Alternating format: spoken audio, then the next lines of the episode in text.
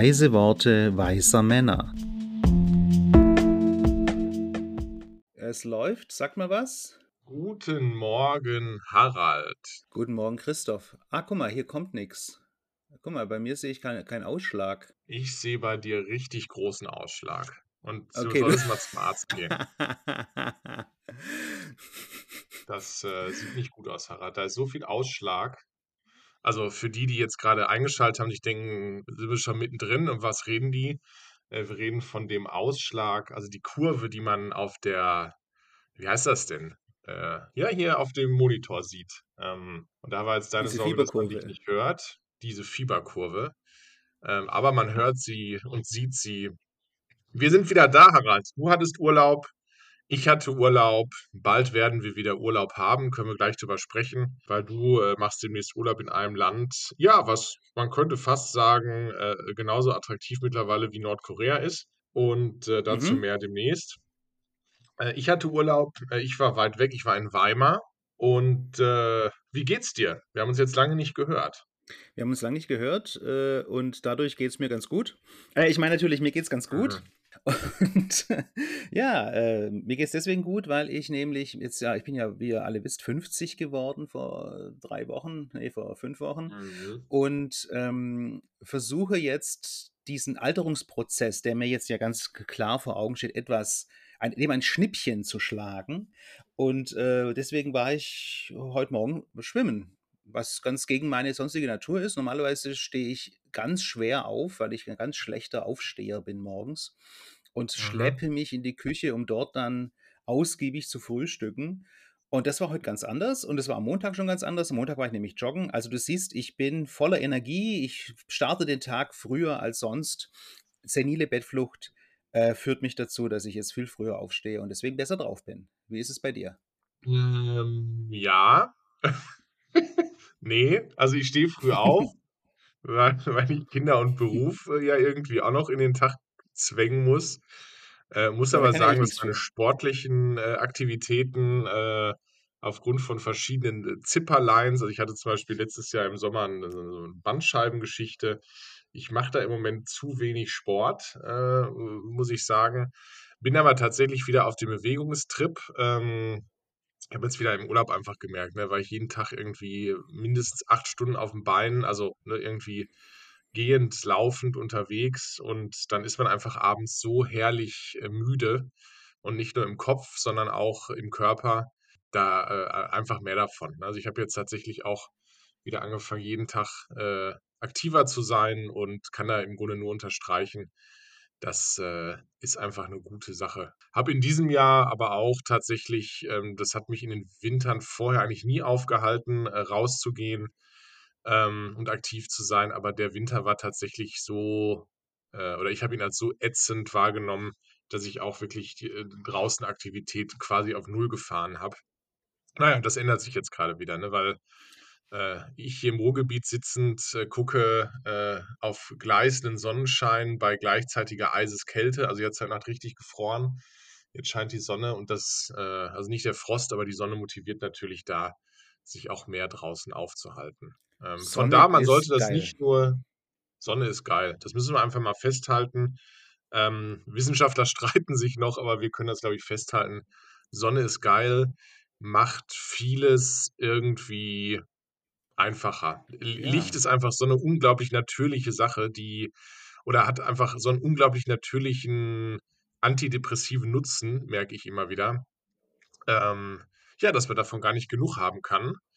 Und da endet der Satz auch schon, weil das brauchen Ja, wir aber jetzt nicht genau, zerreden. ähm, äh, das, was ich gerade erzählt habe, dass ich früh aufstehe, jubilierend und aufs Fahrrad steige und bei Eiseskälte, aber tollem sonnigen Wetter ähm, da durch die Stadt radel, das geht natürlich jetzt im April.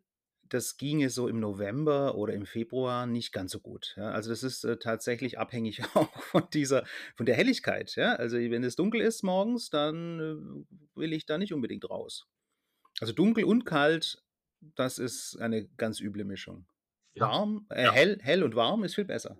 So einfach funktioniert man dann doch, ne? Man denkt, man sei so Ja, klug und so gewitzt und so abgebrüht und so äh, äh, hätte sich die Natur zu eigen gemacht und dann kommt ein Winter, wie er jetzt war, oder eine Dunkelsaison. Es geht ja gar nicht um Winter. Winter hatten wir im Grunde gar nicht.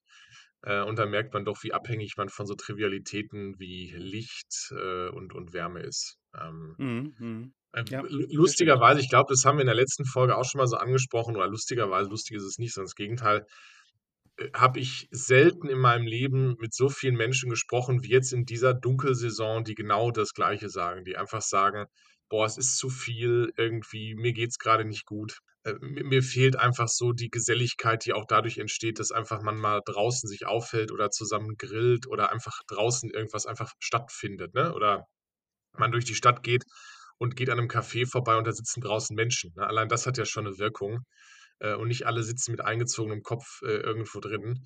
Und wie gesagt, quantitativ habe ich das noch nicht so erlebt wie in dieser Saison, dass so viele Leute da drunter leiden. Mhm. Es ist, äh glaube ich, einfach, ähm, zu viel gewesen. Ich merke das jetzt an 'nem ganz anderen Beispiel. Äh, mein Hallenbad, wo ich grad war, das ist in einem innerstädtischen ja, in so 'nem Du hast ein? Center. Ich habe 'n eigenes Hallenbad, ja.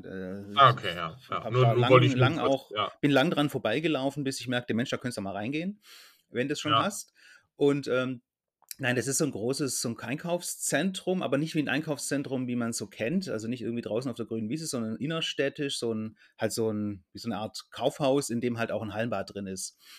Und dieses Kaufhaus, sage ich mal, also so 'n das Darmstädter Hofzentrum heißt das, da war 'n Saturn drin und 'n Goertz und, äh, ganz kleine Lädchen und so Ledertaschen konnte man kaufen und 'n Telekom-Shop war drin und 'n O2-Laden u und 'n Sport-Chek. Und die sind jetzt alle rausgegangen. Und da ist jetzt außer dem Hallenbad nix mehr drin. Und ich laufe da jetzt also praktisch an leeren äh, in leeren Gängen an, äh, vernagelten Läden vorbei in einer Stadt, die ja jetzt nicht grade, sagen wir mal so, die allerärmste ist und in der auch, äh, eigentlich doch so von der von der Kaufkraft her oder auch von der Möglichkeit, shoppen zu gehen, viele Menschen Gebrauch machen. Aber ich habe mir das jetzt so zusammengereimt, man kam durch die Pandemie durch, auch durch Unterstützung und Hilfen und so. Und jetzt nach der Pandemie schlägt es sozusagen durch, dass diese Läden einfach nicht mehr entweder hat unser Einkaufsverhalten sich verändert, haben wir drüber gesprochen schon in den letzten, äh, Episoden, oder dass tatsächlich die der Gewinn einfach so zurückgegangen ist, äh, dass das nicht mehr geht. Oder es gibt andere Gründe, natürlich, kann auch sein. Aber es fiel mir richtig auf und ich dachte ich habe das für mich wirklich, äh, mit dieser mit dieser Depression nach Corona in Verbindung gebracht irgendwie. Also jetzt nicht 'ner psychischen Depression, sondern hier so 'ner wirtschaftlichen Depression, dass es einfach 'ne Einschnitt war. Als der als die äh, der Lockdown kam oder die Pandemie da war, hat man halt so gut wie möglich irgendwie versucht, da durchzukommen und hat so viel Energie und und und Umsatz und Substanz verbraucht und aufgebraucht, dass man jetzt, wo die Pandemie sozusagen offiziell beend äh, für beendet erklärt wurde, vor 'nem Scherbenhaufen steht eventuell, psychisch wie vielleicht wirtschaftlich. Ist da was dran oder erzähle ich grad völligen Unsinn? Ich beobachte das genauso. Also, ich sehe auch, ähm, dass sich das eine und das andere die Hand geben. Ähm, dass diese Wirtschaftsdepression, die ich auch grade sehe, ähm, auch ob ob sich das bedingt, weiß ich nicht. Das wäre jetzt wahrscheinlich auch 'n bisschen was herbeigeredet. Aber dass es einfach, ähm, so 'ne Nach-Corona, Depression grade gibt und es ja faktisch einfach vielen Menschen grade auch wirtschaftlich nicht gut geht. Also, ich ich beobachte das immer wieder und und höre das auch immer wieder in in meinem Alltag. Ähm ich muss sagen, ich bin da nicht von betroffen, so und bin da unglaublich dankbar für. Aber auch da, was ich grade gesagt habe, ich habe noch nie so viele Leute gehört, die, ne, sich schlecht fühlen aufgrund d der Dunkelheit.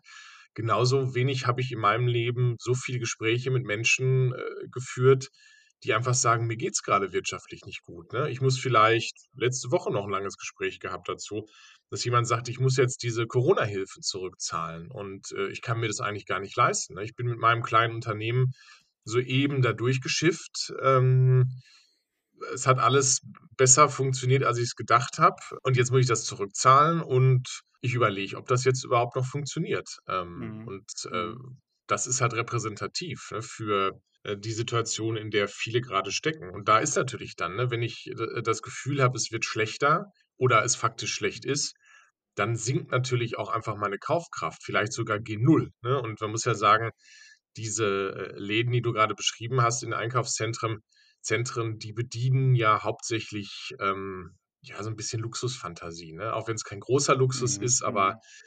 Ob ich mir jetzt ein neues Türschild kaufe oder neues 'ne do neue, äh, lustige Kissenhülle, daran entscheidet sich nichts. Also, ich denke, die Leute tragen ihr Geld in in die Einkaufsläden und, ähm, dann bleibt nicht mehr viel über. Und, äh, ich ich sehe gerade auch, das beschleunigt den Prozess des Sterbens dieser ganzen Malls und gerade dieser kleineren Malls, wie man sie in Innenstädten findet. Also, hier in Witten, wo ich bin, ist es genauso, ne? Da gibt's auch so 'ne, äh, dreietagige Mall, ne? Unten der Food Court, also Fressgelegenheit, Gelegenheit, Mhm, mhm. darüber dann die Ladenlokale in unterschiedlichen Größen. Und, äh, das ist jetzt so 'n bisschen üble Nachrede, äh, weil's nicht stimmt, aber gefühlt ist da kein Laden mehr drin. Also, du gehst da Ja, durch, wenn du vielleicht zu zu einem der 3 Läden willst, die noch da sind, gezielt, aber dieses ähm, diese Aufenthaltsqualität, dadurch, dass man sich treiben lässt, dadurch, dass man was entdeckt, die ist einfach nicht mehr gegeben, weil nichts mehr da ist und gefühlt auch äh, oder oder vorher war's so, dass die Großen raus sind und dann irgendwas nachkam. Jetzt gehen die, die nachgekommen sind, raus und es kommt gar nichts mehr kommt nach. nix mehr Und, hinterher, genau. ähm, Ja, und die Frage ist ja, woran liegt das? Ja, liegt das, äh, also es, es, man könnte ja sagen, das liegt nicht unmittelbar an der Pandemie oder an den Nachwirkungen, sondern es liegt daran, dass neue Nutzungskonzepte kommen, dass die Vermieter äh, mehr Geld haben wollen für ihre Flächen. Aber das ist ja mittelbar sozusagen passiv oder indirekt ebenfalls eine Folge davon. Und die zeitigt dann halt genau diese Probleme, dass dann die Leute sagen, diese Läden, Ladenbesitzer sagen, nee, die Miete zahle ich nicht mehr, kann ich nicht bezahlen. Oder diese Mieterhöhung, ja, dann gehe ich halt raus. Und dann kommt keiner nach, ja, weil die Nachkommen äh, wollen ja auch nicht eine höhere Miete zahlen, nicht wissend, wie es dann weitergeht. Und dann stehst du halt da und hast ein leeres Einkaufszentrum, hast eine, eine leere Mall. Äh, oder versuchst dann so Zwischennutzungen zu machen, die dann halt auch ja eher scheitern oder den Verfall ähm, zwar nicht aufhalten können, aber ihn deutlich zeigen. ja, du, also ich bin ja jeder, der mich kennt, weiß, ich bin ein großer Fan von sozialen Sachen und und und Ehrenamt und tralala. Nur ganz ehrlich, wenn ich durch die äh, durch irgend 'ne Mall gehe und jedes zweite Ladenlokal ist von irgendeinem lokalen oder regionalen Fotoverein, äh, der da seine mehr oder weniger gut oder schlechten Bilder ausstellt, ähm, gefüllt, dann interessiert mich das nicht. Also, ich gehe nicht in die Mall, um mir da irgendwelche, äh, karitativen Projekte anzugucken oder 'ne Fotoausstellung von Künstlern, die ich mir sonst auch nicht angucken würde. Also, das ist definitiv keine das verhindert einfach nur, dass da so 'n Riesenloch 'n Loch ist, ist, ja, ja. dreckiges, ähm, was was nicht nicht geputzt und nicht gepflegt wird. Im Grunde übergibt man das dann in Hände von Leuten, die halt kostenlos sauber machen und dafür dann ihren ehrenamtlichen, äh, äh, Rumpel, so lieb gemeint, da Mhm, ausstellen mhm, dürfen. Aber mhm. das trägt ja nicht, ne? Also, ähm, so was muss ja wirtschaftlich funktionieren. So, und wenn's nicht wirtschaftlich funktioniert, dann geht's 'n Bach runter und das sehen wir grade. Aber ich wollte eigentlich gar nicht in diesem Thema landen. Ich wollte ja eigentlich sagen, wie es mir geht. Ähm, hast du immer noch nicht. habe ich immer noch nicht. Doch, mir geht's gut. Mir geht's gerade echt gut. Heute. Äh, Im Moment, während wir aufzeichnen, geht's mir echt gut. Das Mir ging es nicht so gut vor ein paar Tagen, als ich mich wiegen musste, weil ich muss ja in dieses Land, das, wie du schon sagtest, kein besseres Image hat als äh, Nordkorea. Wir Die, reden für von den USA. Land, wir reden von den Vereinigten Staaten von Amerika. Ich, ich, ich teile auch deine Einschätzung nicht. ich sehe sie als zynistisch, als zynische Überspitzung an, aber ich teile sie nicht. Jedenfalls, da musste ich mich wiegen, damit, weil ich, wir machen so einen kleinen Hubschrauber-Rundflug und da muss man ja wissen, wie, wie schwer man ist. Und dann bin ich erstmal rückwärts umgefallen, als ich auf der Waage sah, wie viel ich wirklich wiege. Äh, und deswegen äh, geht es mir jetzt heute wieder ein bisschen besser, weil ich ein bisschen was dagegen tue, gegen dieses Gewicht da. Dieses Gewicht, das einen von hinten überfällt, hinterrücks und einen hijackt. Mhm. Während du Kerosin verbrennst, um in einem Land, das politisch völlig destabil, äh, ist, äh, dein Geld auszugeben und es nicht in die deutsche Wirtschaft zu stecken, wo es ja nötig wäre, wie wir gerade festgestellt haben, war ich in Ja, genau. Weimar im Urlaub. Mhm. Ähm, und ich kann äh, äh, Shoutout an alle, die das hier hören, fahrt nach Weimar. Es ist äh, toll. Also ich habe ganz oft, wenn ich irgendwo bin, wo es noch so schön ist, dann freue ich mich, da zu sein und denke mir dann auch oft äh, nach einer Woche oder zwei oder drei, je nachdem, wie lange ich da bin, ähm, jetzt freue ich mich auf zu Hause. Weimar war seit langem mal wieder so ein äh, Ort, wo ich gedacht habe, hier könntest du eigentlich jetzt auch einfach bleiben. weil, ähm, da ganz vieles stimmt, ne? Also, ein unglaubliches Maß an Kultur. Es ist 'ne Stadt mit, ich weiß es jetzt gar nicht genau, 60, 65.000 Einwohnern, also eigentlich eher klein oder 'ne mittelgroße Stadt, aber mit einem so unglaublichen Angebot an schöner Architektur, an Kultur, an, ähm, Weggehmöglichkeiten, an Gastronomie. Ich bin begeistert, muss muss man sagen. Also, das äh, können wir gleich noch drüber sprechen. Du kannst mir, wenn dich wenn du Fragen hast, Fragen stellen. Aber schon mal vorneweg, Leute, fahrt nach Weimar. Äh, geil. Ich lebe jetzt in der Vergangenheit und, ähm, kann mir auch die Zukunft gar nicht so vorstellen. Und Vergangenheit, das ist für mich auch Weimar. Also, so Weimarer Klassik, Goethe, Schiller, wie wie heißen die alle? Wer war noch alles? Da waren noch mehr. Da waren sind noch mehr Leute rumgelaufen der. Alte, Cranach, der Junge, äh, äh, äh, Ja, Klaus Dieter Bauhaus, äh, hat da den Bauhaus gegründet. exakt, ja. Ähm, Also also, ist ganz viel in der und, Vergangenheit äh passiert und, ähm, da fühle ich mich natürlich wohl als Historiker. Ich war nur einmal in Weimar und das war 1900 jetzt muss ich darf ich nicht lügen, war's neunz 1900. 91? Einen 1900. Allein das reicht ja schon. Also, im im vergangenen Jahrhundert war ich, hm, 'n paar Tage in Weimar. Wir waren da mit der Schule damals tatsächlich, ähm, und haben uns da das Goethehaus angeguckt und G Goethes Gartenhaus und Goethes, was weiß ich, Pinkelbaum. Also, wir hatten waren überall, wo Goethe war, waren wir auch. Und, ähm, das war damals schon super. So relativ knapp nach Mauerfall war das ein richtig herausgeputztes, schönes DDR-Städtchen, wo dieser Trabi-Geruch so in der Luft lag. Aber ansonsten war's da schön, das stimmt. Also, wenn sich da jetzt in den letzten 20 Jahren, fünfunddr äh, letzten 30 Jahren viel getan hat ne, ist ja schon länger her, doch 30 Jahre her. Äh, wenn das so weiter saniert wurde und, äh, modernisiert wurde, dann von 'nem sehr hohen Niveau runter und dann kann ich mir vorstellen, dass es 'ne total schöne Stadt ist. Ja, glaube ich dir Ja, es wird ja die dieses Jahr auch 'ne Sonderfolge Weimar geben, ne, weil ich habe ja beschlossen, dass wir im September gemeinsam nach Weimar Wir fahren. fahren dahin. Äh, und du und ich werden gemeinsam nach Weimar fahren und dann wird bestimmt auch 'ne Podcast-Folge, äh, im Weißen Schwan entstehen, dem Lieblingsrestaurant Goethes. Und ich glaube, das wird richtig deep. Das wird putzig werden, ja genau. Ja, ähm, oder was fallen uns was fallen uns da für schöne Begrifflichkeiten ein, wenn wir über Goethe sprechen? Genialische, großartige Dinge werden wir da tun. Ja, ja, genialisch ist, äh, glaube ich, das Wort, was auch viel zu selten benutzt wird, zumindest für mich und dich. Gibt viele, für die Ja, man es passt halt nicht so richtig zu uns. Ist 'n bisschen Aber es ist 'ne anmaßend, gute. Überleitung, weil du fliegst ja in das Land, was sich vom, Genialischen immer weiter entfernt hat, ähm, und jetzt demnächst entweder Donald Trump oder ein Greis, also im im Grunde egal, es wird ein Greis werden, zum Präsidenten küren wird. Ja. Man weiß auch schon, selbst wenn Joe Biden noch mal schafft, also zu überleben zumindest die Legislaturperiode, dann wird spätestens nach ihm irgend 'n, äh, rassistischer Vollidiot, ähm, die Bühne betreten und dann wieder übernehmen. Das ist zumindest meine Prognose. Harry, warum fliegst du trotzdem in die USA? Ja, Weil du u und 50 genau deshalb. bist. Ja, weil ich weil ich da ich ich war da viel zu selten und das ist total peinlich, wenn ich das sage. Ähm, und es gibt ja auch diesen einen Schlager da: „Ich fliege nach New York“, und das muss einfach mal sein, einmal im Leben. Und da ich weiß, dass man das nicht darf und dass das, äh, ökologisch 'n Wahnsinn ist und so. Ja, weiß ich, ist mir bewusst. Ich sage auch nicht, dass es mir egal ist, sondern ich sage, es muss jetzt trotzdem sein, ja? Das das nehme ich jetzt in Kauf und fahre da trotzdem hin oder fliege dahin vielmehr.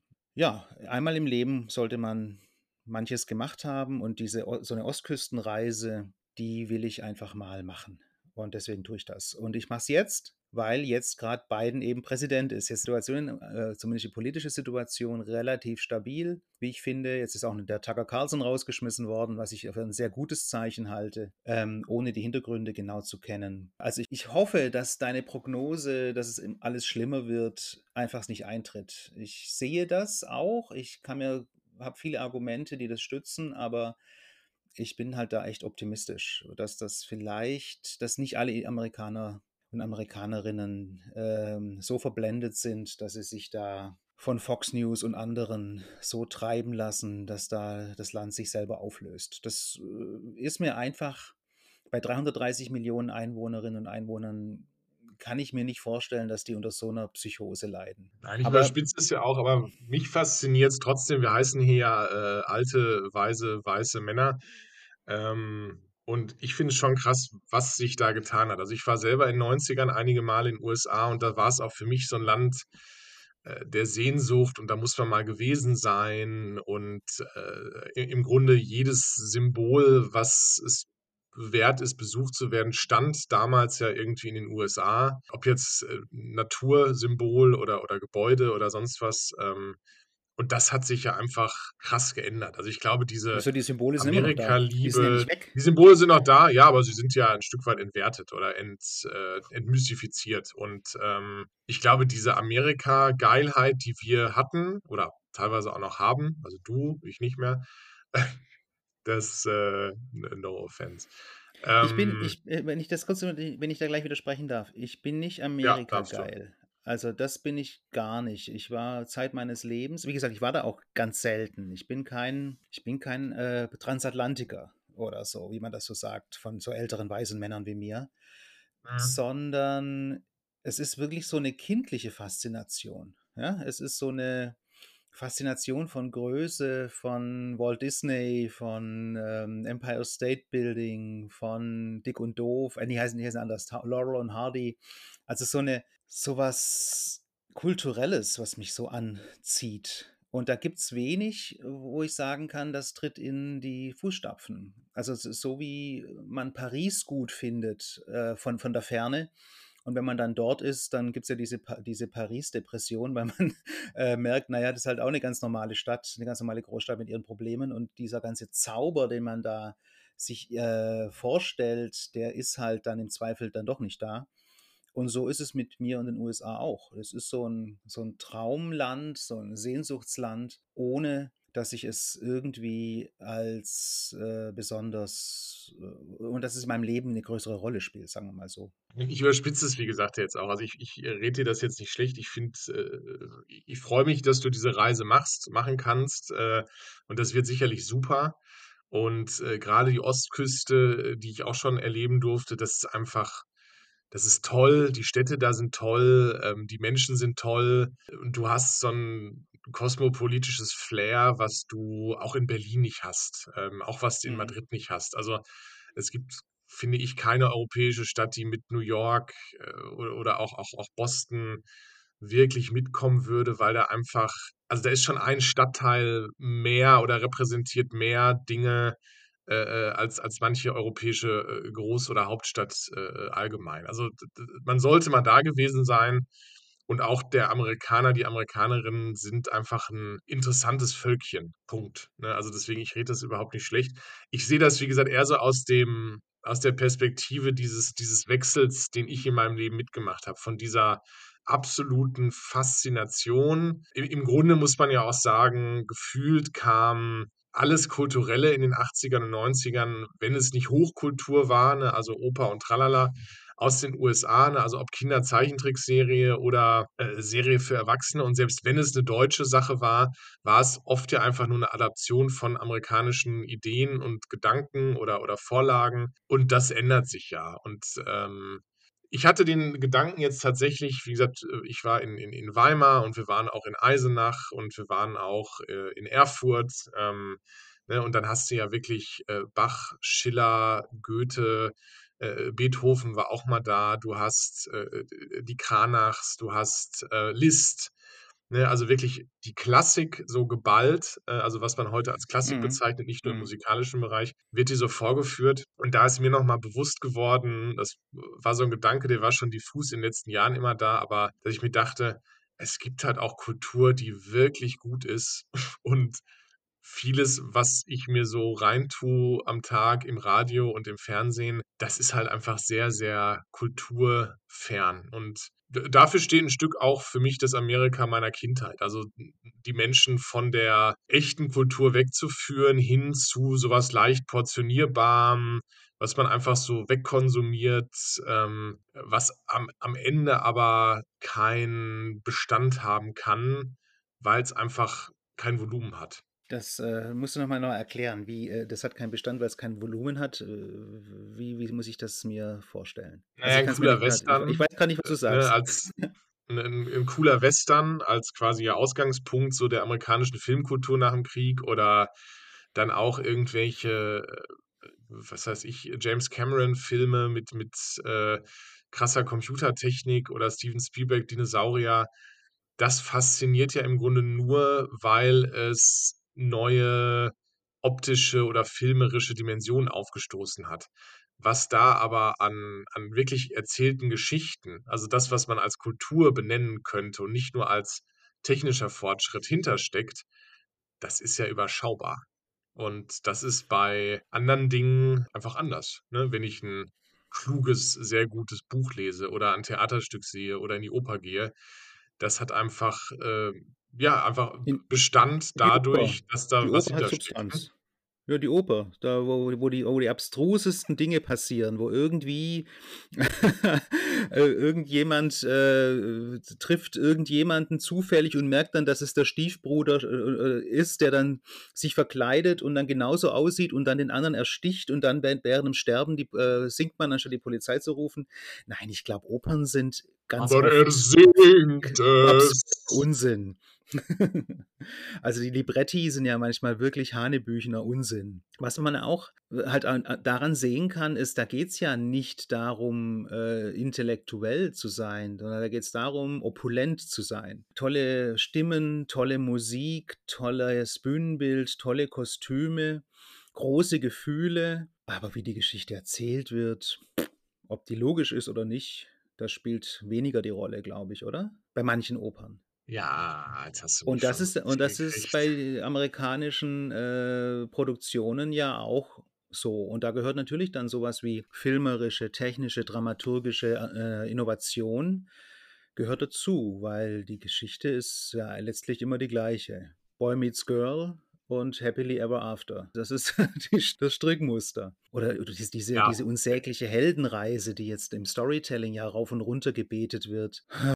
Ja, schön, toll, interessant, aber nee, mein Leben hat mit Heldenreise nichts zu tun. Da gebe ich dir recht. Wa was ist Kultur? Also, gibt's so 'ne 'n Stück amerikanische Kultur, was du heute noch so richtig geil findest und abfeierst? Gute Frage. Na, ich kenne mich da ja zu wenig aus. Also, äh, ich ich kriege Input, ich sehe was, aber ob das jetzt amerikanisch ist oder ob es aus, äh, Puerto Rico kommt, äh, ist das denn amerikanisch oder nicht? Das das sind so Sachen, die kann ich dir ja gar nicht wirklich sagen. Ähm, ist das kanadisch? Ist es ist es, äh, Ostküste, Westküste? Ist es, äh, irgendwie woanders her? Ist es finnisch? Äh, ich meine, guck dir guck nach Finnland, die haben 'nen riesen Tango äh, Tango-Community, äh, da wo man sie nicht vermutet. Also, ich bin da nicht jemand, der Kultur so, glaube ich, klassifizieren kann. A, weil mir dafür äh, einfach der Hintergrund fehlt.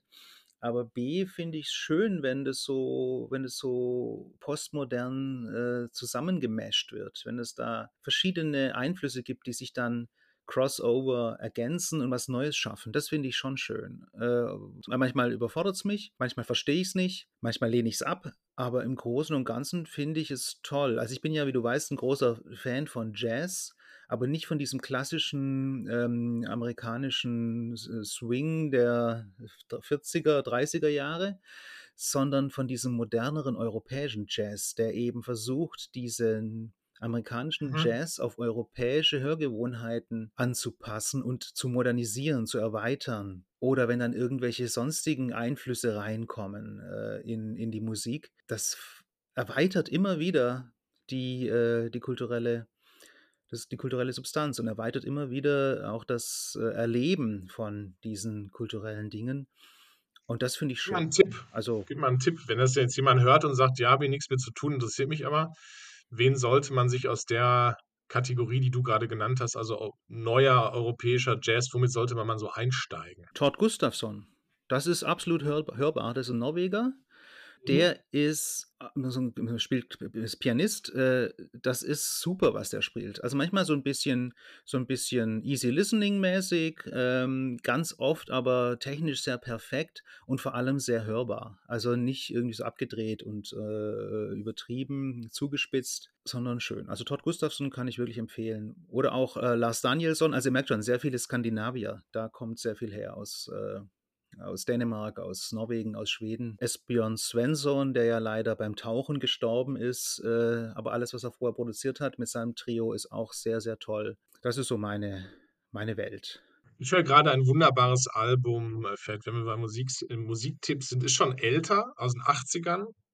Ähm, aber jetzt kommt kein 80er äh, Neue Deutsche Welle Zeug, sondern es ist das äh, Album äh, Bach Goes Latin, heißt das. Mm. Und ist vom Papa Siehste? von äh, Roger Cicero, der leider sehr jung gestorben ist. Und sein Papa, ähm, Eugen Cicero, äh, ist auch sehr, sehr jung gestorben, äh, leider. War aber auch ein sehr, sehr bekannter zu seiner Zeit und begnadeter Musiker und der hat eben Bach zitiert mit so Bossa Nova reingemischt. Hört sich jetzt erstmal Mhm. an nach Musikantenstadel, äh, ist aber richtig gut. Also Bach Goes Latin, wenn wir schon mal jetzt hier über äh, neuere Kultur und Mashups reden. Ähm, da, und da Ja, gibt es einfach ja viele, eine, also das ist jetzt das altes Zeug im Grunde, aber wenn du es anhörst, äh, funktioniert einfach noch wunderbar und ist eigentlich hochmodern. Äh, ich finde es, was du sagst, ich finde es auch geil, wenn so Musikrichtungen, die vielleicht ähm, nicht von hier kommen, also nicht europäisch sind, dann aber jetzt so in den letzten Jahrzehnten angepasst werden oder angepasst wurden.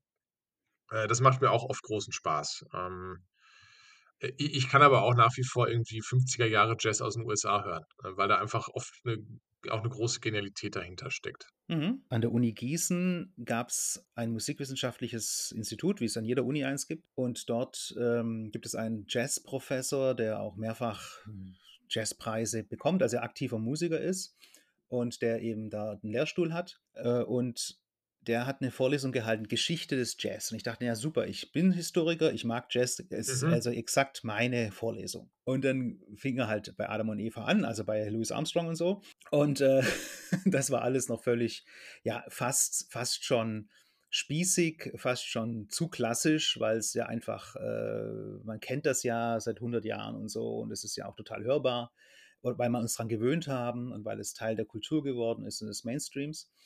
Und irgendwann so nach aber dem, revolutionär war, ne, muss man sagen. ja, natürlich, war Ja, absolut revolutionäre Musik damals. Äh, und unerhörte Musik. Oder auch der, der, der, der Swing äh, der, der 40er Jahre, dieser Big Band Swing, über den ich mal eine Magisterarbeit schreiben wollte, was ich zum Glück nicht gemacht habe, sonst wäre die nie fertig Mhm. geworden. D da ist es ja auch so, dass dieser, diese Musik als hot galt, Hot Music. Äh, und, und wenn man das heute hört, denkt man, naja, nette Tanzmusik, bisschen angestaubt, naja, was ist daran hot? Äh, aber es es ist halt 'ne an 'n anderes Instrumentarium, eine andere Zusammensetzung, eine andere, äh, Besch Musiksprache. Und was ich aber sagen wollte, als es dann so in die 60er, 70er, 80er Jahre ging in dieser Geschichte des Jazz, das war schon krass. Ja, da war halt da gibt's gar keine Melodien mehr, sondern nur noch tonale Zentren. Äh, es gibt keine Harmonien mehr, es gibt keine Taktstriche mehr, sondern es wird alles aufgelöst in, äh, ja, ich will jetzt nicht sagen in Geräuschen, das wäre despektierlich, aber so könnte man es laienhaft erklären. Ja, es ist nicht mehr, äh, die Regeln werden so weit gebrochen, bis es gar keine Regeln mehr gibt und bis auch Regeln gar nicht mehr erkannt werden können. Und das ist schon dann langsam schmerzhaft. Ja, das ist nicht mehr was, was man einfach so weghört. Und ähm, da hört es bei mir dann auch auf. Also da, das ist was, was man, glaube ich, le- erlernen muss. Und um die Regel zu brechen und zu verstehen, dass sie jetzt gebrochen wurde, muss man vor die Regel ja sozusagen sehr gut gekannt haben und auch ihre auch überdrüssig geworden sein. Dann, Mhm. glaube ich, geht das. Aber wenn man noch in so einer Phase ist, wo man erstmal die Regel überhaupt erstmal lernt, sie dann zu brechen, ist, glaube ich, einfach intellektuell überfordernd und auch ähm, ästhetisch überfordernd. Das ist 'n Gedanke, mit dem habe ich mich jetzt im Urlaub öfter mal auseinandergesetzt. Wir beide haben tatsächlich dazu auch mal telefoniert und ich bin so zu meiner, äh, Conclusio gekommen, ich finde, es ist kindisch. Also, wenn ich meine Kinder beobachte, wie die Kunst machen, ne? Also, wenn die am Klavier sitzen oder malen, dann ist das frei von Regeln, weil die kennen keine Regeln. Also, ne, Mhm. äh, Kinder ki kindisches Verhalten ist regelfrei, weil sie die Regeln noch nicht kennen. So, und da entsteht meistens was raus, was kindisch ist. Und das ist ja auch völlig in Ordnung, weil es sind Kinder. Ich finde aber, wenn das passiert, also dieser Rückbezug dann stattfindet oder diese Rück dieses sich zurückdrehen, dass jemand, der die Regeln kennt und der sie vielleicht auch virtuos versteht und einhalten kann, dann trotzdem sich davon löst, um wieder, jetzt wiederhole ich mich, kindisch zu werden, ja. Ja, ja. Genau, dann kann ich damit nichts anfangen. Also ich habe das jetzt in, in Weimar, wo wir ja, oder in Thüringen, wo wir viele Museen äh, besucht haben, äh, Klammer auf, es ist faszinierend zu sehen, wie toll Museumspädagogik mittlerweile ist. ne? Also auch Kinder sind heute gerne zwei, drei Stunden in einem Museum und finden es mega, weil die Darstellung einfach eine andere ist, äh, Klammer zu. So, und dann gab es da tolle Ausstellungen, viel über Klassik, ne, weil die Zeit ist einfach nur mal die Hochzeit gewesen äh, dieser, dieser Städte. So, und dann wurde das immer wieder so unterbrochen von aktuellen Ausstellungen, ne, weil eben dann im äh, Goethehaus dann eben auch die aktuellen Studenten der äh, Uni da irgendwas ausstellen wollen. Und das war halt immer Scheiß. Also in, in meinen Augen. Also einmal war ein Raum, der war einfach weiß und dann hatten sie was gehäkelt und an die Wand gehäkelt. Du konntest es nur verstehen, wenn du den Zettel dazu gelesen hast. Und der war dann halt, ne, da geht es immer um Aufbrechen und um Verformen und um Deformieren und um so. Und du könntest aber auch alles andere dazu schreiben und es wäre genauso schlüssig, ne, was ich sagen will, nicht schlüssig. Also das ist das, was, was ich auch, also was ich einerseits verstehe, dass wenn ich vielleicht 40 Jahre lang Klarinette spiele, dass ich dann irgendwann sage, so, ich möchte mal was anderes machen als immer das Gleiche, weil es ist ja wahrscheinlich immer das Gleiche irgendwann. Aber wenn dann die Lösung ist, dass ich einfach äh, reinblase und es einen schiefen Ton gibt und ich das zur Kunst erhebe, dann steige ich an der Stelle aus. Oh je, oh je, oh je, Christoph. Ich glaube, wir müssen mal gemeinsam Jazz hören. nein, nein, es ist, äh, ich glaube, jetzt machen wir unserem, äh, unserem Namen weise Worte weiser Männer äh, sowohl alle Ehre als auch gar keine Ehre, weil die Worte wahrscheinlich nicht sehr weise sind, aber wir weise Männer sind. Ich glaube, dieses Problem mit Kunst ist wirklich schwierig wenn man selber nicht künstlerisch tätig ist. Also ich meine jetzt künstlerisch tätig im Sinne ja, von Harry, Alltagskunst. Wir sind, wir, sind, wir sind Podcaster. Das wir sind äh, Podcaster. Quasi ja, ja, das die, ist die, die höchste die Form der Kunst. Und der Kunst, ja. Ja, ja, genau. Das ist ja völlig künstlich alles. Ja, wir reden in so ein künstliches Mikrofon da rein mhm. und so. Nein, äh, was ich sagen will, ist, das ist, ich glaube, man muss, ich fange mal andersrum an. Ich habe lange nicht verstanden, wie man glücklich sein kann, wenn man einen Marathon läuft. Äh, warum macht man sowas? Warum läuft man 42 Kilometer durch die Gegend? Ja, und, und, und immer wieder, nicht nur einmal, wenn man sagt, ich will das einmal machen, sondern warum meldet man sich da für jeden an und versucht es jedes Mal neu? Nun bin ich selber noch nie einen Marathon gelaufen, aber ich war, habe mehrere Halbmarathons im, äh, schon hinter mich gebracht, allerdings nicht offiziell, sondern halt im Training und merke aber, ja, da ist was dran. Ja, das macht Spaß. Ja, das gibt einem was. Da, da werden, werden Hormone ausgeschüttet, da erlebt man ganz besondere Dinge. Und das kann man halt erst verstehen, wenn man es selber macht, wenn man selber Teil ist. Man kann es von außen, wenn man von außen drauf guckt, nicht nachvollziehen. Das ist was, was ich auch erst in letzter Zeit gelernt habe. Ich habe lang gedacht, ich könnte sozusagen durch reines Betrachten von außen verstehen, was da vor sich geht. Und das ist, glaube ich, ein Trugschluss. Ich glaube, man muss vieles einfach mal ausprobiert haben. Und ähm, deswegen kann ich zu Kunst nichts sagen, weil ich halt einfach, ich kann halt nicht malen. ich kann das nicht. Und äh, wenn ja, aber genau, kann, aber das ist ja der Punkt, aber du lässt es ja deswegen auch. Es gibt ja genug, die können es auch nicht. Ähm, ja, sagen dann, Tat, ja. äh, weil ich es nicht kann, fange ich jetzt an, bunte Flecken auf ein weißes Blatt zu machen und, und erhebe das zu Kunst. Und das kann ich halt nicht akzeptieren. Also wenn jemand, Picasso ist für mich so ein Beispiel. Ne? Ich kann mit Picasso wenig anfangen, also mit diesen Picasso-esken Picasso-Werken. Ich weiß aber, er war ein ausgezeichneter Maler. Also, ne, der hätte dir auch ein naturalistische also, Stillleben hingezaubert, irgendwie in, in, in Perfektion. Hat dann aber gesagt, nee, und ne, müssen wir jetzt nicht erläutern, dafür sind wir auch nicht da.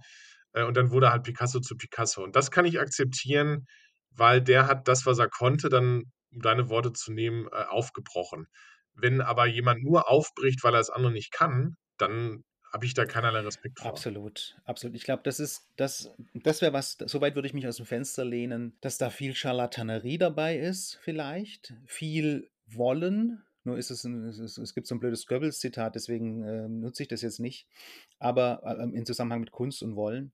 Aber Ich glaube schon, dass vieles so ist, weil jemand was vorgedacht hat, weil es plötzlich in der Welt eine Revolution gab durch irgendwelche künstlerischen Errungenschaften, denken andere Künstler, die das nicht selber hinbekommen, sie machen das so ähnlich. Ich sage jetzt nicht Plagiat, das ist es nicht, aber sich an, anlehnen an diese, an diese Kunstform. Und dann ist es natürlich nicht mehr innovativ, sondern dann ist es letztlich kopiert, abgeguckt, äh, nachgeahmt. Und das kann auch künstlerisch sein, das kann auch in, in höchster Perfektion geschehen. Es kann aber auch einfach nur wirklich ein Abklatsch sein. Und die Frage ist halt für mich, wann fängt Kunst an und wo hört sie auf? Also, weil ich, als ich gerade sagte, höchste Perfektion, ist das denn der Anspruch an Kunst? Muss die denn perfekt sein? Muss die einzigartig sein? Muss die innovativ sein? Oder reicht es nicht, wenn deine Kinder sich zwei Stifte nehmen und was aufs Papier malen? Ist das dann nicht auch einfach von der Definition her schon Kunst. Keine, sicherlich Mhm. keine, die die Millionen Euro verdient und sicherlich keine, die in irgendeiner äh, Dissertation betrachtet wird. Aber ist das nicht auch Kunst? Und wenn man dann auf diesem, auf diesem mal, für mich für mich ist das also, da äh, kann ich ganz klar die Frage kann ich beantworten für mich.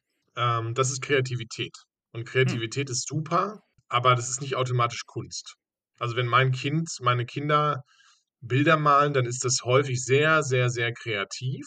Und ich habe zum Beispiel äh, meine Kinder malen viel lieber frei, als irgendwas auszumalen. Also, es ist denen fast 'n Gräuel, irgendwas auszumalen. Ähm, sie sind sehr kreativ, Kunst entsteht dabei aber trotzdem nie. mhm. Also, da würde ich Also, schon weil du gerade von. Picasso sprachst, äh, weil du gerade von Picasso sprachst, wir haben da auch schon drüber gesprochen. Ich äh, war mit meiner Partnerin in Düsseldorf in der, wie heißt das, K21, glaube ich, heißt diese Kunsthalle, vor Jahren, Mhm, also ist länger her. mhm. Und da wurde Picassos Spätwerk gezeigt. Und du kommst da rein und du siehst, äh, in dem ungeschulten Auge sieht man nur Gekritzel. Gekritzel von nackten, offensichtlich nackten, dicken Frauen, Rubensfrauen heißen die in unserer, äh, ja, aber es ist, aber. Rubensfrauen würden, wären ästhetischer. Es war einfach nur Gekritzel irgendwie aus meiner Sicht. Mhm, Und wir haben dann äh, halt erfahren von einem so einem Museumspädagogen, ähm, ja, das ist sozusagen das Spätwerk von Picasso. Er hatte nicht mehr viel Zeit. Er wollte noch unheimlich viel hinterlassen, unheimlich produktiv sein, wusste aber, er stirbt irgendwann, weil er halt schon so alt ist. mhm, Und er hat einfach den Pinsel genommen, groben Pinsel und hat einfach mit dem Pinsel auf die, auf die Leinwand Brüste gemalt mhm. und, und, und, auch und, und. Frauenkörper nur angedeutet, ja. Und dann hat er, und das war das halt das Entscheidende, wo ich dachte, das ist jetzt aber wirklich komisch. Er hat dann halt Kreise gemalt, alles in Kreisen. Dann waren die Mhm, Kreise waren die Brüste, die Kreise war der Kopf und Kreis war der Bauch und so. Und dann auch die Zehen waren auch Kreise. Und dann hat er sich aber mhm, verrechnet beim, beim Malen und dann haben halt nur vier Zehen auf, das, auf die Leinwand gepasst, statt fünf, wie der Mensch ja normalerweise hat. Und so hatten halt viele Frauen nur vier Zehen. Und da hat Picasso quasi die kann man Simpsons machen. erfunden. Ja, genau, man kann das machen. Äh, das ist völlig okay. Aber es, ja, ich stand davor und dachte, aha.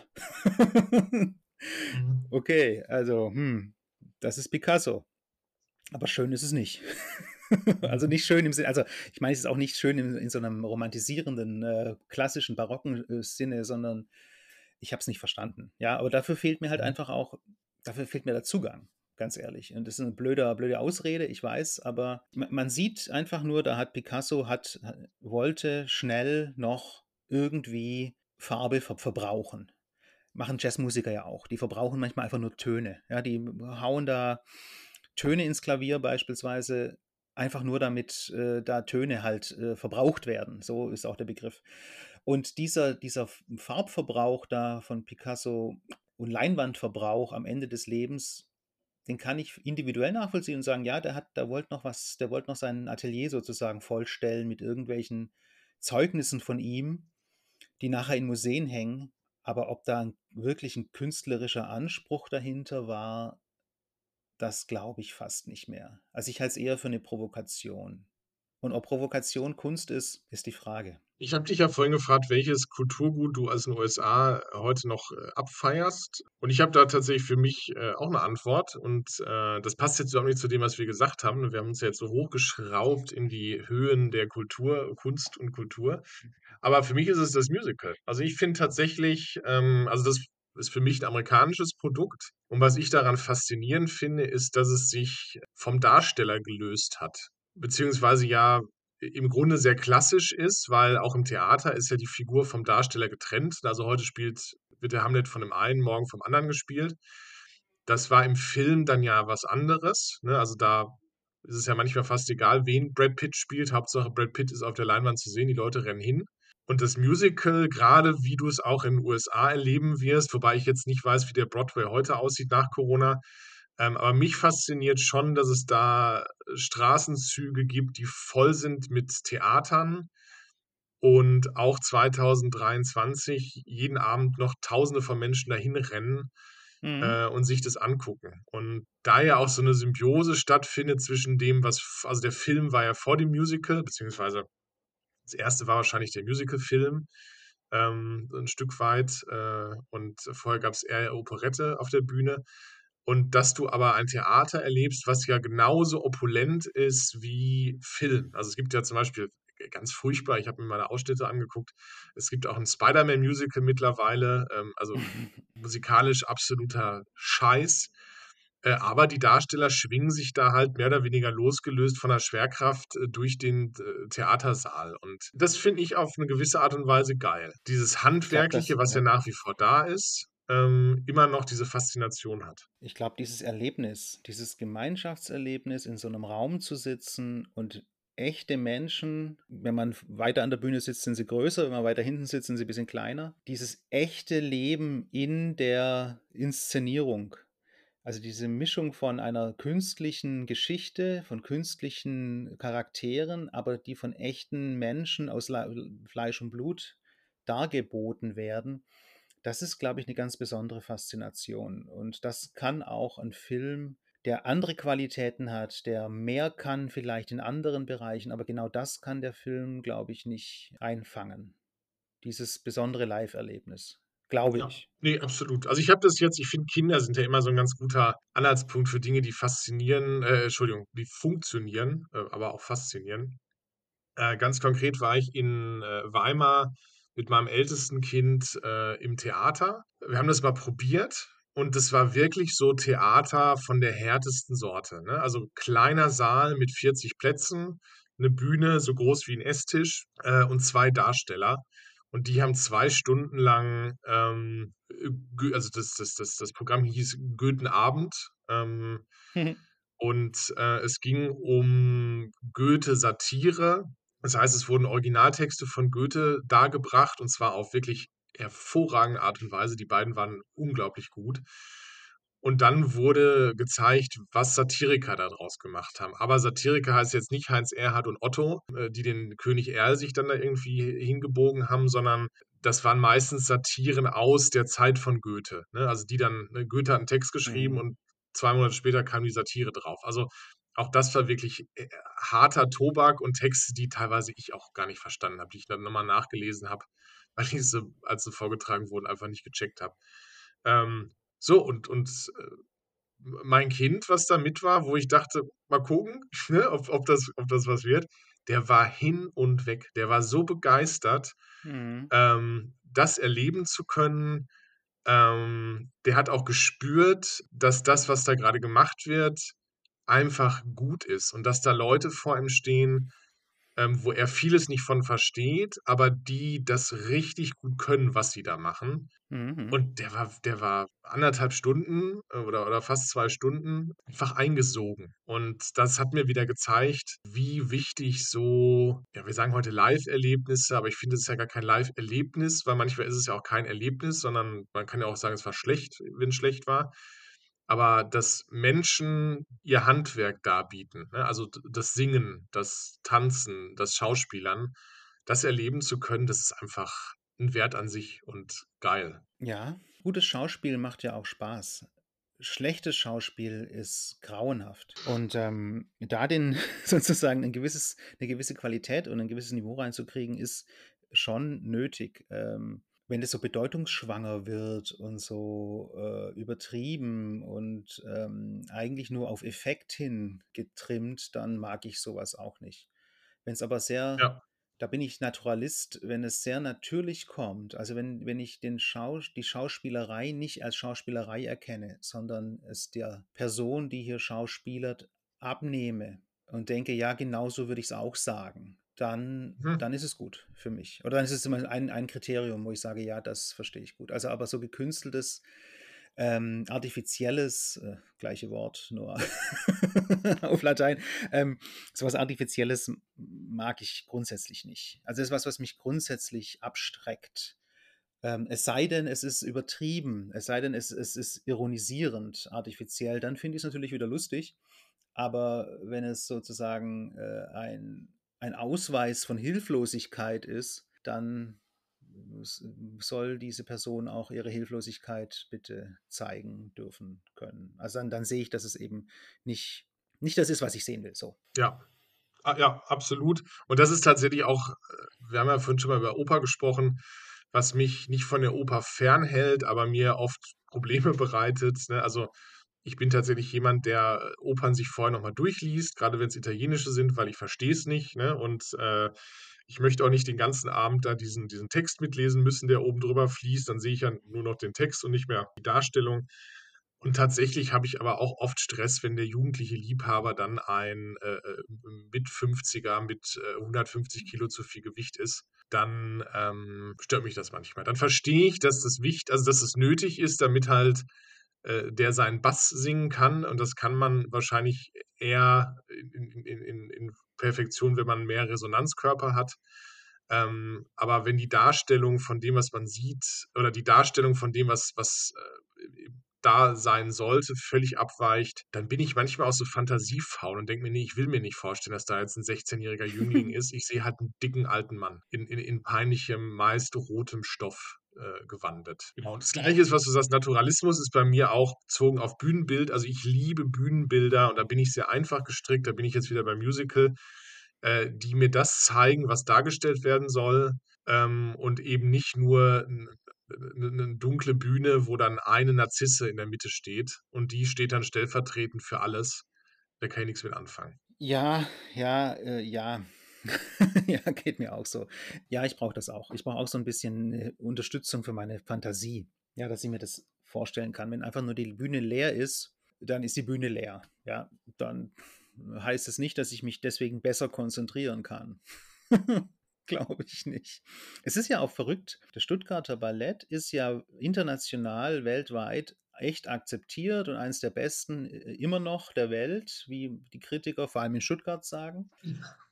Und das Große, und die, eigentlich machen die ja seit 60 Jahren oder seit 50 Jahren, also seit 60 Jahren, immer das Gleiche. Die haben diesen John Granko, der ja schon 60 Jahre tot ist, der ja auch so ein bisschen opulent war. Der arbeitet aber noch.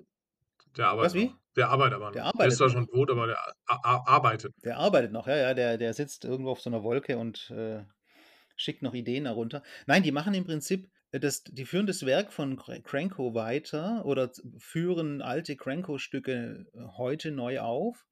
Und das ist halt überhaupt nicht modern. Das ist halt, also die, die, die Tanzform, die, die, die, die Schritte, die kenne ich, da kenne ich mich ja nicht aus. Das mag schon sein, dass es sehr moderne Formen des Ausdrucks sind, aber die Kostüme und die Bühnenbilder, die sind so, ja, klassisch eigentlich und opulent auch, dass das mit modernem Ballett, so wie man sich vorstellt, dass man einfach nur in so, in so hautfarbenen äh, Ganzkörperkondomen irgendwie tanzt, äh, ohne irgendwie sonst irgendein Utensil dabei zu haben, das ist natürlich komplettes Gegenteil. Und äh, das zeigt für mich, dass das nicht ganz falsch ist, ja, und dass auch das, das Publikum das auch nachfragt, dass diese Verbindung aus Kunst und Einbettung in so eine Szenerie oder in so eine, ja, in so ein Bühnenbild halt äh, immer noch nicht old-fashioned ist, immer noch nachgefragt ist, oder? Ich glaube auch, wir haben als Mensch auch, wir haben so einen Bedarf an Romantik und Rokoko und äh, Opulenz. Und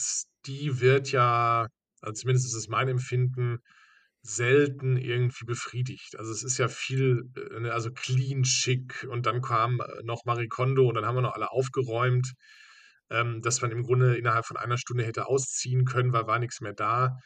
Äh, Das macht ja auch was mit einem. Und ich glaube, oder ich kann mir sogar vorstellen, ähm, ich arbeite da tatsächlich gerade auch an einem Text, äh, zu dem Thema, dass, ähm, jetzt auch nach Corona und im Zustand des Ukraine-Krieges so eine gewisse Lust an Opulenz, ähm, an fröhlichen Darbietungen und dann schließe ich jetzt alles mit ein, ähm, auch auch Film und so weiter, da wird die Nachfrage wieder steigen. Mhm. Denke ich auch, ja. Ja, ich glaube, man braucht das. Ich glaube, dass diese, diese Reduktion, dieses Entopulent, ne, was ist das richtige Wort? Diese Frugalisierung, diese Entopulenzisierung. Entopulentisierung, ja, also man, man, also das Barocke schneidet man weg äh, und, und Mhm. möchte es modern haben. Das ist ja eine relativ nachvollziehbare Gegenreaktion zu dieser Übersättigung an, an Opulenz. Jetzt hat man aber das lang genug, hat man eben Diät gelebt. Jetzt möchte man halt mal wieder reinbeißen in so ein saftiges Stück, ja. Und ähm, ich glaube, Mhm. dass es halt einfach beides ist, ja. Man, man braucht barocke äh, Dinge und man braucht äh, sehr, wie soll ich sagen, reduzierte, entschlackte Dinge. Und beides zusammen, je nachdem, äh, was es aussagen soll, je nachdem, in welcher Phase man sich befindet, in welchem Gemütszustand, hat beides seine Berechtigung und ist beides logisch dann. Mensch, kann ich Ich eigentlich mit eine Position Worten mal, kann ich mal, kann ich mal irgendwann mal so eine richtige Position mal raushauen, ja, wo ich sage, so, das sage ich jetzt mal und dann, das ist jetzt einfach mal nicht immer so wischiwaschi. Naja, egal. machen wir nächstes Mal. Harry, bis zum nächsten Mal. Bis zum nächsten Mal, Christoph. Ich überlege mir mal was, äh, etwas Radikaleres. Ja. Bis Nächstes dann. Mal wird's Mach's gut. radikal, Freunde. Schaltet ein. Tschüss. Tschüss.